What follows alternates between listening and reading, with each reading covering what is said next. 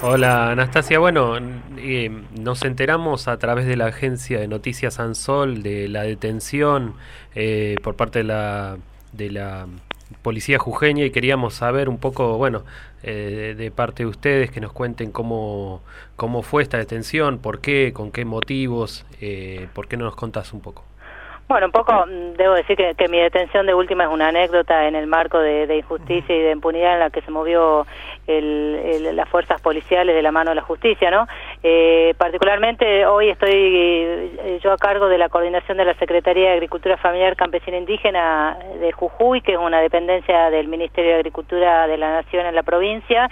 y por demanda, aparte de mi militancia, ¿no? Dentro del Movimiento Nacional Campesino Indígena, y por demanda de la, de la propia comunidad, eh, habíamos sido convocados como institución a, acompañar esta jornada donde ya tenían anuncio de que eh, había un lanzamiento de desalojo por parte de un juez, del juez Urueta de acá de Jujuy, y no solo estuvimos como Secretaría de Agricultura, Familia Campesina e Indígena, sino también estuvo eh, el Instituto Nacional contra la Discriminación, estuvieron tres eh, legisladores provinciales, estuvieron dos concejales, todos con la intención de, bueno, de resguardar, buscar que se resguarde la seguridad de las familias que estaban ahí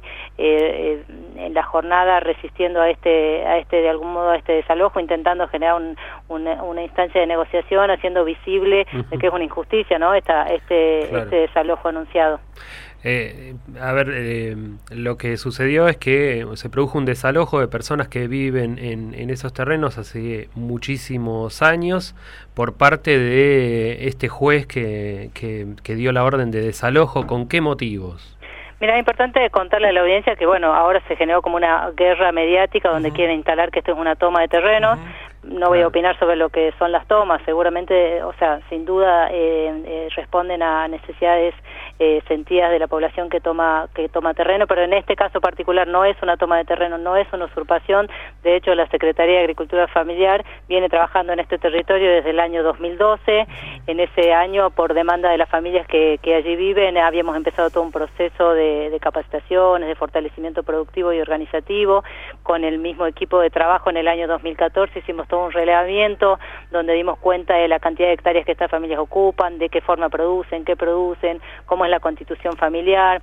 se realizaron eh, mapeos colectivos con todas las familias, se hacían talleres eh, de derecho, talleres de fortalecimiento organizativo, todo eso eh, fue durante el año 2014. Y en el año 2015 se suma el IPAF NOA, que es una dependencia del INTA, y se, y se suma el apoyo de la Secretaría de Derechos Humanos, y, y en diciembre del 2015, también con un proceso participativo, se genera una propuesta de ordenanza municipal donde los concejales de forma unánime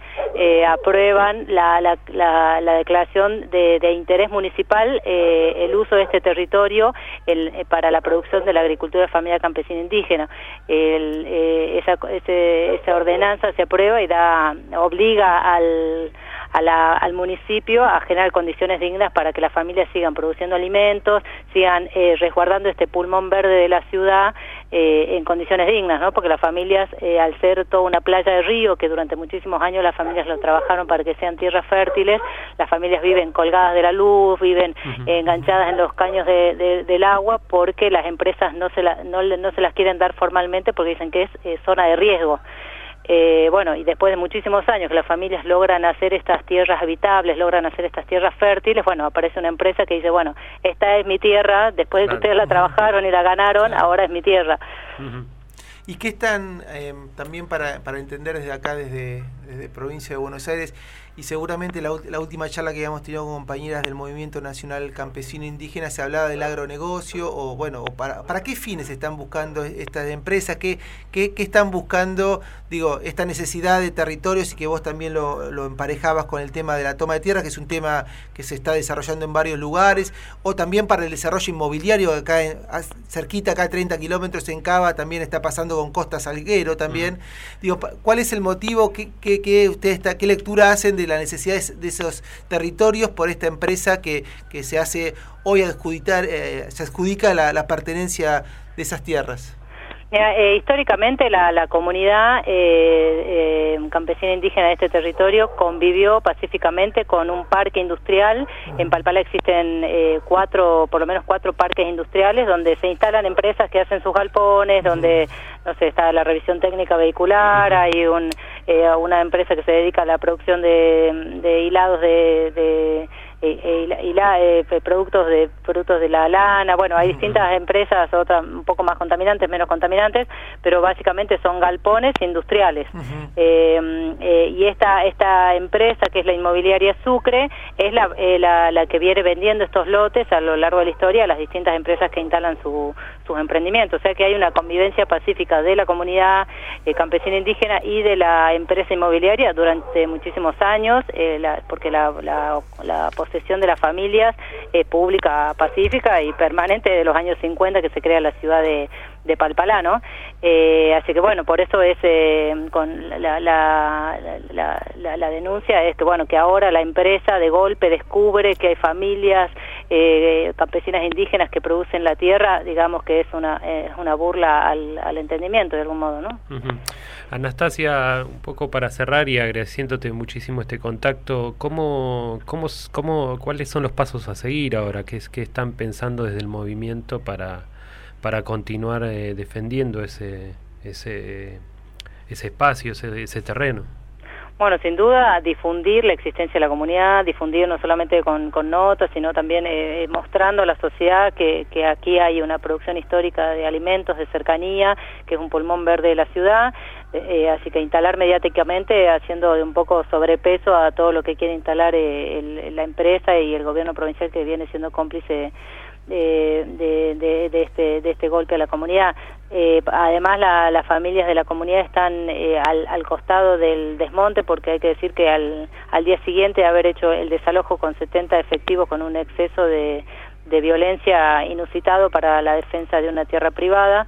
eh, ya, ya se desmontaron dos hectáreas, o sea, la tierra que se ganaron injustamente eh, ya se desmontaron eh, en su totalidad y así que las familias están apostadas al costado para que las máquinas no avancen en, en, las, en las viviendas y en los campos vecinos porque, la, la, porque hubo intentos de que las máquinas iban, estaban avanzando más de lo que de, que lo, de lo que la justicia les estaba dando, así que están como en asamblea permanente. Y bueno, obviamente la, la, la, todas las demandas eh, formales en cuanto a, a las denuncias de, de abuso de, de, de, la fuerza policial y de, y de, y de, todo lo que sufrió la comunidad y, y con respecto a, a toda la, la, ley que los ampara en la defensa de su territorio se van a,